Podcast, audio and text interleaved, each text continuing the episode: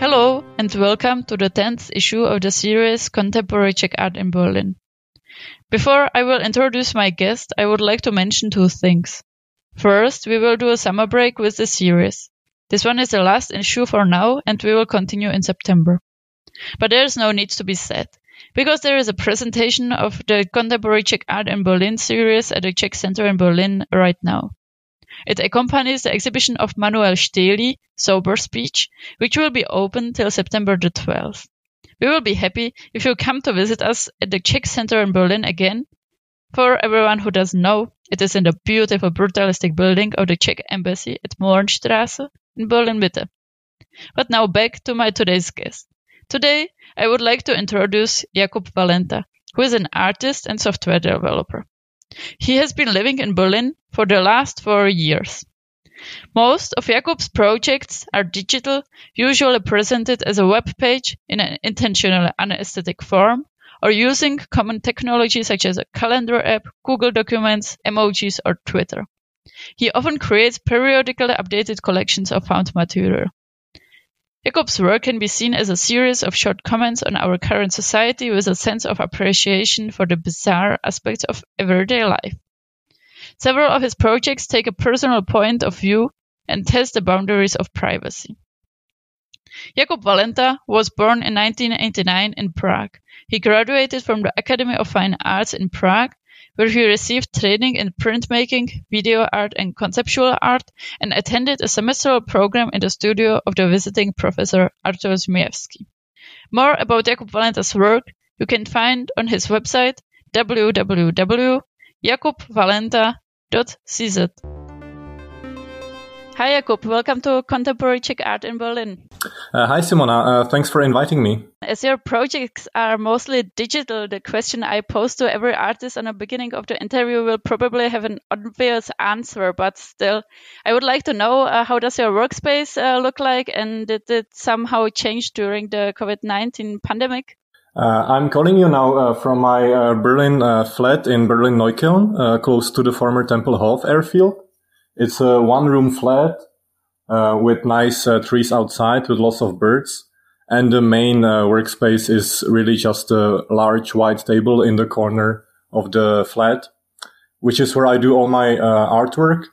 And now, since uh, I don't make uh, money with my art, but I have a regular office job, a part-time job, and now this this moved, and I I'm working from home office. So the same table where I do my art is now also where I do my job. I even got my uh, computer screen uh, from the office and computer and, and the laptop from the office. So now I'm even using the very same tools.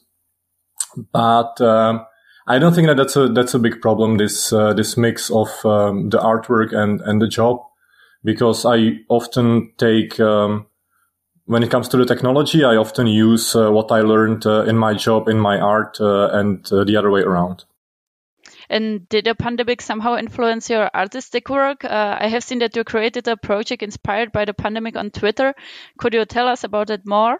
So I think um, surprisingly didn't influence my artistic work that much because I have probably as many artists a lot of plans, like endless list of list of books and articles that I uh, want to study. And uh, also going through this list and through this plan gave me some kind of stability, which I appreciated at certain time of the pandemic. But um, maybe this was a little bit of a mistake that I, I should have allowed myself to uh, to get bored and to work on something really new. At the same time, uh, you're right that I I did this uh, this project about um, the chances and opportunities that uh, COVID nineteen gives us I actually thought uh, that it was going to be just a really short, uh, fun project before I do uh, something larger. But then it ended up uh, being uh, quite a big work. Uh, so what it is about is that it's a Twitter account. it's public. You don't need to have a Twitter account yourself to read it. And this Twitter account publishes every hour one chance or opportunity that COVID-19 gives us. Uh, those are quotations uh, taken uh, from news websites with a little bit of editing so they make sense out of context. Some examples are like COVID-19 is an opportunity to make changes that will benefit the planet or opportunity to read classic literature or opportunity for animals to enjoy the empty zoos and so on. And do you think of the pandemic of the possibility to change uh, the world to a better place, or are you rather more skeptical about the development of the politics and society? I mean, is your project more about a missed or about the taken opportunities? I, uh, in a way, I would like that uh, my project would be uh, just some kind of uh, snapshot or archive of the current mood and the spirit of time. But at the same time, I have to admit that my personal feeling is uh, rather a bit of skepticism, which uh, maybe is visible in the artwork um, in the way that I put everything together. You know, I, I put together the chance, chan- chances and opportunities about the planet, but also the chances about uh, penguins in the zoo.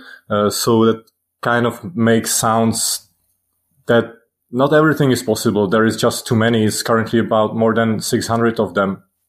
Mm-hmm. On the other hand, I uh, think that uh, some changes might come uh, because um, one Czech journalist uh, actually said uh, something that I that I really like, and that's the fact that maybe now it will be harder for the people in power to uh, say that this and this is not possible because we see with the crisis measures that a lot of things are possible now. So we will see. And before we speak about uh, your other project, uh, I would like to know what difference makes uh, to you showing your artworks online and in a gallery. I think it makes a lot of difference, and it's really hard. Um, I that might be a reason why I was uh, why I have been avoiding this a little bit. Uh, what I think that the main problem is that um, if you take online art, um, I I understand it as a sort of an action or a performance that is happening in the online space. And then when you want to transfer that into a gallery, you basically have two options. You can either try to recreate uh, the performance or the action again, or you can, you can just document the action. And I actually think that the, that the approach of the documentation is, uh, is a better one because uh, trying to recreate the online space uh, in a gallery with all the laptops or uh, tablet computers is not really, um, not really giving you uh, the same experience.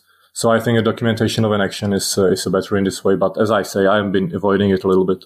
And now I would like uh, to know more about your proposal for uh, 35 new emojis.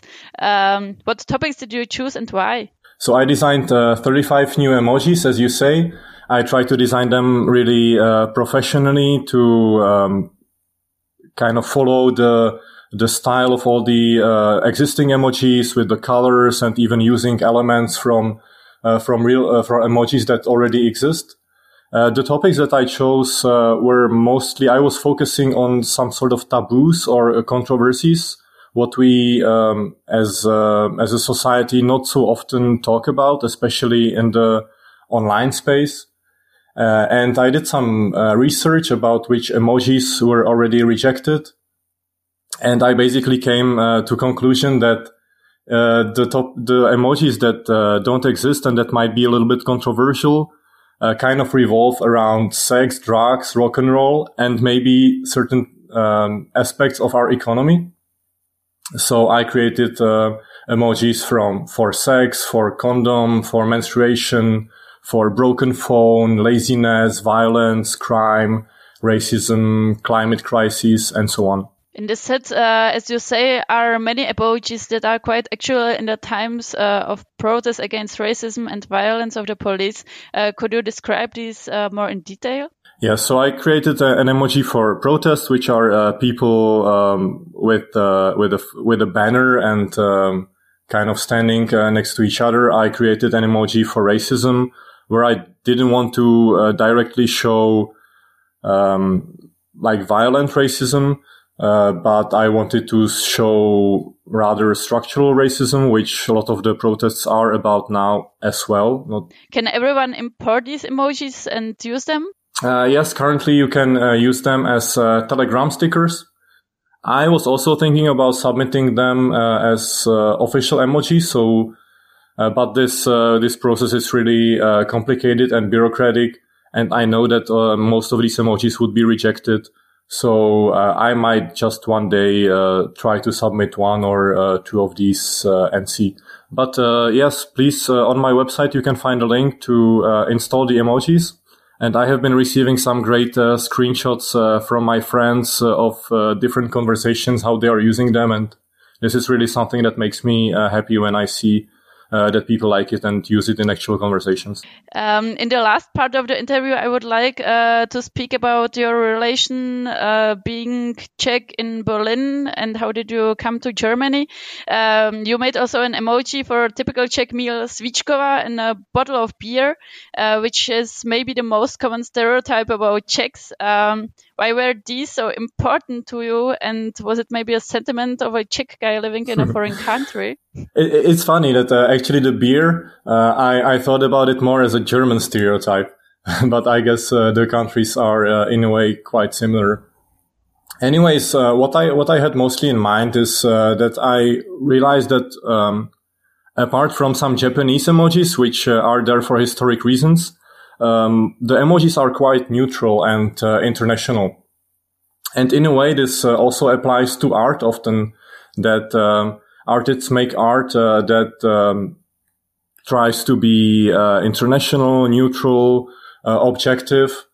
But I'm, I'm not sure that uh, this is the right approach because when you create something neutral, it's often really the neutral point is sort of a US centric one and we are losing uh, some um, multicultural uh, aspects.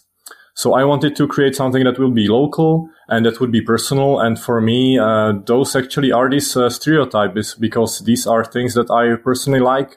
And I also wanted to admit this uh, personal perspective and to show that I am not striving for some objective selection of the best uh, 35 new emojis, but this is a personal selection of one particular person who is me and I like Svíčková and beer. And how did it come that you moved to Berlin after your studies and stayed here until now? I, I moved for a very simple reason that I wanted to live uh, somewhere else. But uh, why I stayed, I think that's, uh, I guess I'm just a little bit stubborn and uh, comfortable. And I built a nice life here. And so here I am. But I also feel that I never left uh, Prague. I'm in touch with my friends uh, and my family what does uh, the home art scene in Prague mean for you? So you uh, you said you are uh, connected with it. Uh, do you try to be present somehow on in both cities? I think I would actually need to uh, physically be in Prague more often to be able to be present on the art scene. And I feel like by going to this uh, voluntary exile in Berlin, I kind of missed my chance to become a strong part of the art scene. Uh, but um, for me, the important uh, part is really the conversations uh, with the people. And especially from my uh, Czech friends who are artists, I get a lot of interesting uh, inputs, often bizarre things that they have been reading or watching. I remember that we went to a skiing trip uh, this year before the pandemic, and my friends were watching the TV telenovela Manuela for like two hours uh, researching different video clips on YouTube. And at some point I got really annoyed because I thought how boring uh, this is. But now I realize that this is the sort of inputs uh, and new information that you just don't get while being alone on the internet. And this is what the art scene is, um, is for me. And do you try to follow the uh, Czech art scene in Berlin or not? I, I, I'm not sure that there is a really something that could be called art scene, uh, Czech art scene uh, in Berlin, but there are many individuals and I try to follow them. I think if some of them are exhibiting, I, I would know about that. The thing is that I, I feel that in Berlin in general, a lot of people don't talk about their nationality a lot for different reasons. So maybe some of the Czech artists are not uh, really visible as uh, Czech artists. But what I was actually thinking is that uh, maybe there is a lot of potential uh, for people from the art theory uh, to uh, connect with Berlin. Uh, last year, for instance, uh, Lukáš Likavčan had a presentation of his book in Trust the Space. I also feel that the Transmediale Festival is quite connected to the thinking of a lot of people in Prague. So maybe this is something that um, will start being big, uh, and I would definitely follow. Perfect. So thank you for the interview. Uh, thank you too, Simona.